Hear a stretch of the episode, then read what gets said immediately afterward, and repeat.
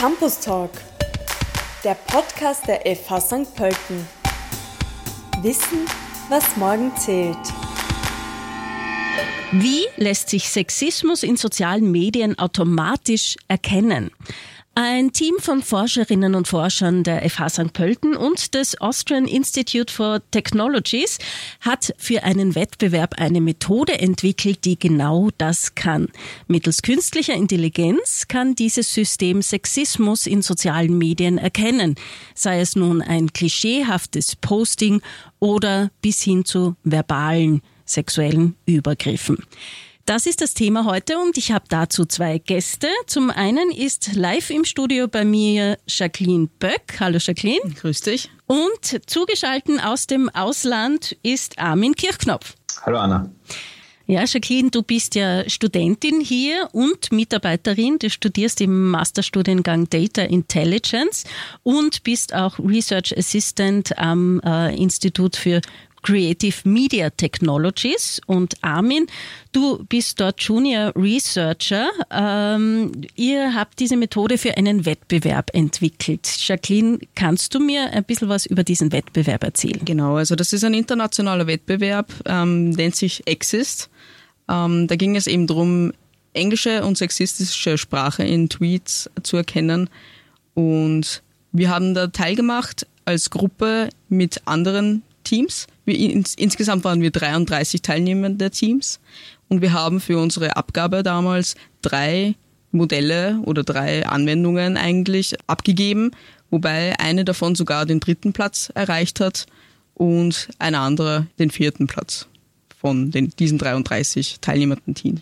Ja, gratuliere. Äh, internationaler Wettbewerb. Ich glaube, darauf können wir stolz sein, oder Armin?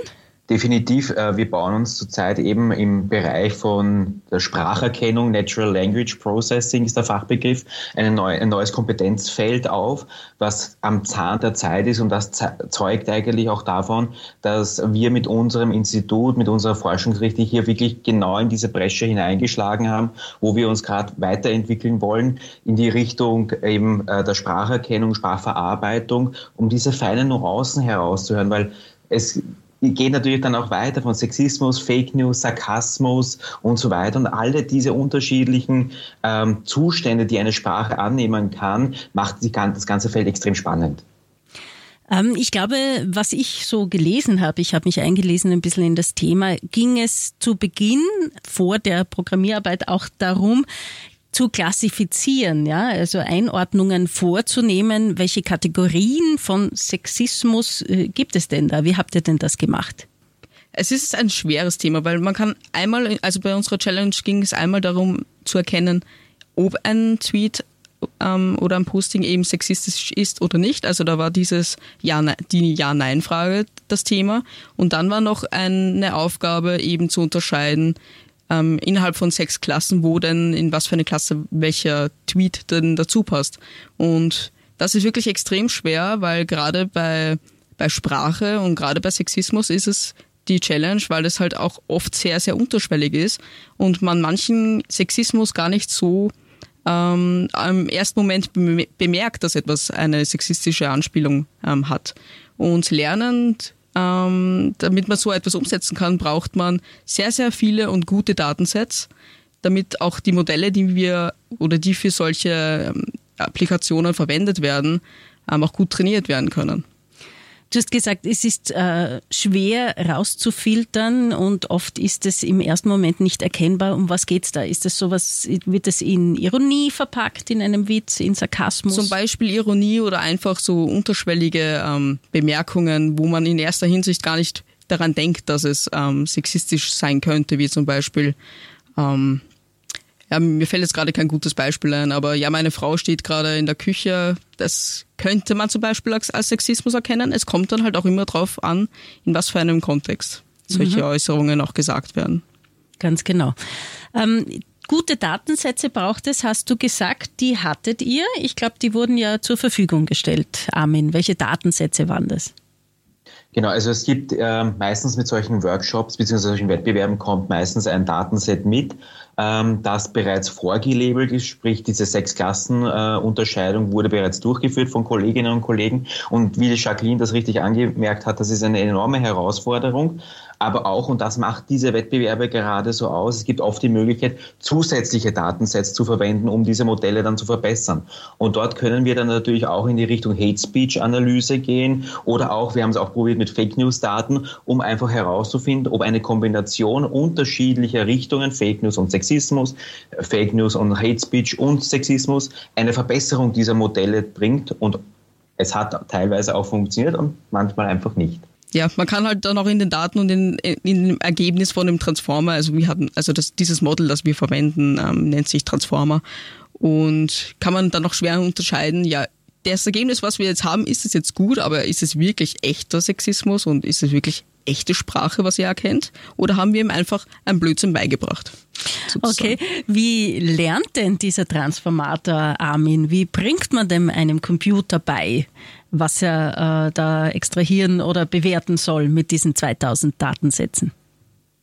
Also wir haben ein Modell verwendet, das kann man sich so vorstellen, es nennt sich ein neuronales Netz.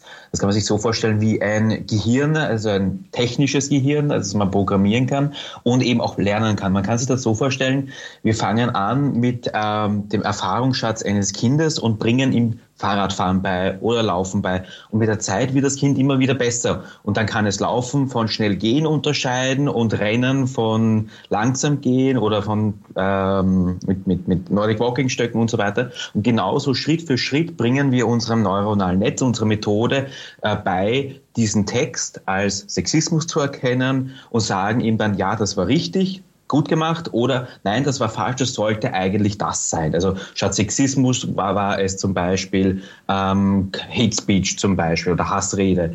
Und das uns sukzessive mit jedem Mal anschauen der Daten wird es besser und besser und besser. Ganz basic gesprochen, äh, das, was da rauskommt, ist ein Softwareprogramm, so wie eine App, ist das richtig? Ähm, es ist ein, ein, ein, Piece of Code, wie man so schön sagt, ein Programm, was man ausführen kann. Ähm, Im nächsten Schritt eine App zu entwickeln wäre der sinnvolle nächste Schritt, um eben auch unter Anführungszeichen live eben Sexismus erkennen zu können. Ist das geplant oder was macht ihr jetzt damit?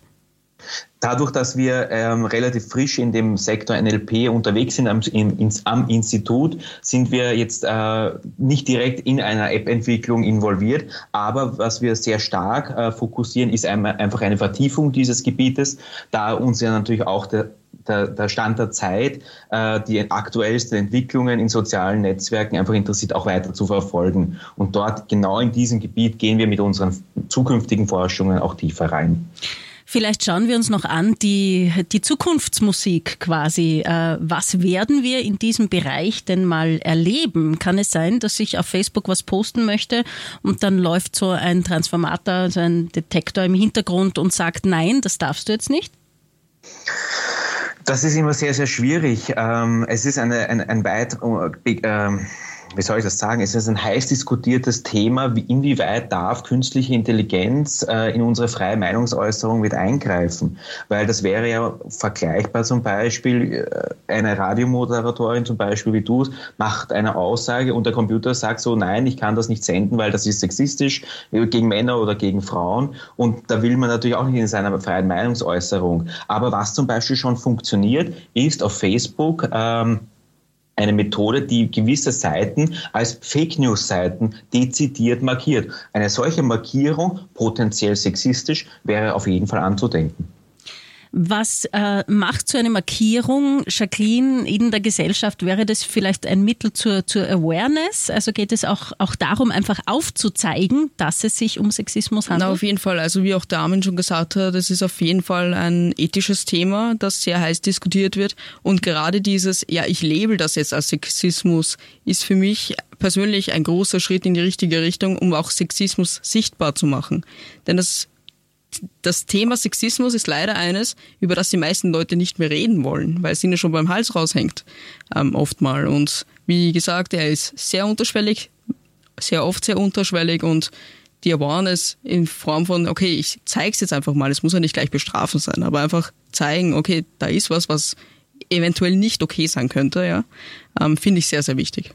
Armin, man denkt bei Sexismus immer nur an Frauen als Opfer. Genau, also es ist ähm, also um es kurz zu fassen, ich wurde auch schon Opfer sexistischen Aus, also Aussprachen von Frauen an Männer. Und das ist ein sehr heikles Thema in der heutigen Gesellschaft, dass es Sexismus nicht nur von Männern zu Frauen gibt, sondern auch von Frauen zu Männern und zwischen Männern und so weiter und so fort. Ähm, zwischen allen Personengruppen, die wir heutzutage in unserer Gesellschaft haben. Und Genau, ich möchte noch ein Beispiel bringen. Ähm, ein guter Kollege von mir ist jetzt seit kurzem Papa geworden und er freut sich irre und ist äh, mit seiner Tochter auf den Spielplatz gegangen zu einer, sagen wir es mal so, also er hat halt nicht gearbeitet, war im Papa-Monat, ist auf den Spielplatz gegangen und ungefähr eine halbe Stunde später ist die Polizei gekommen und äh, hat ihn als Verdächtigen des, als Kinderschänder festgenommen. Ähm, natürlich hat sich das dann natürlich als, als falsch Beschuldigung herausgestellt. Aber er war halt leider der einzige Mann, der am Kinder, also am Kinderspielplatz gesessen ist, die Kinder beobachtet hat, natürlich sein Kind im Auge hatte und prompt ist es passiert. Und das ist ein schreckliches Beispiel, ähm, wie es auch in die andere Richtung gehen kann. Jacqueline, möchtest du auch noch zum Abschluss etwas sagen? Ja, ich würde sagen, ähm, wir sollten einfach alle auf uns auf unsere Sprache ein bisschen mehr, wir sollten mehr hinhören sozusagen, ähm, ein bisschen mehr auf die anderen Personen achten und Acht geben, wie andere Personen sich fühlen und ähm, einfach aufpassen, was für Dinge wir von uns geben, gerade in Bezug eben auf Sexismus und ähm, ja, ich kann, ich wünsche mir, dass die Awareness hier stärker wird und dass es dann nach und nach ein bisschen verschwindet, weil man sagt, man muss Dinge 7000 Mal gemacht haben oder sind es 10.000 Mal, bis man es eingeprägt hat. Also sehen wir mal, wo das Ganze hinführt. Dann sage ich herzlichen Dank für eure Zeit für diese Sendung, Jacqueline Böck und Armin Kirchknopf.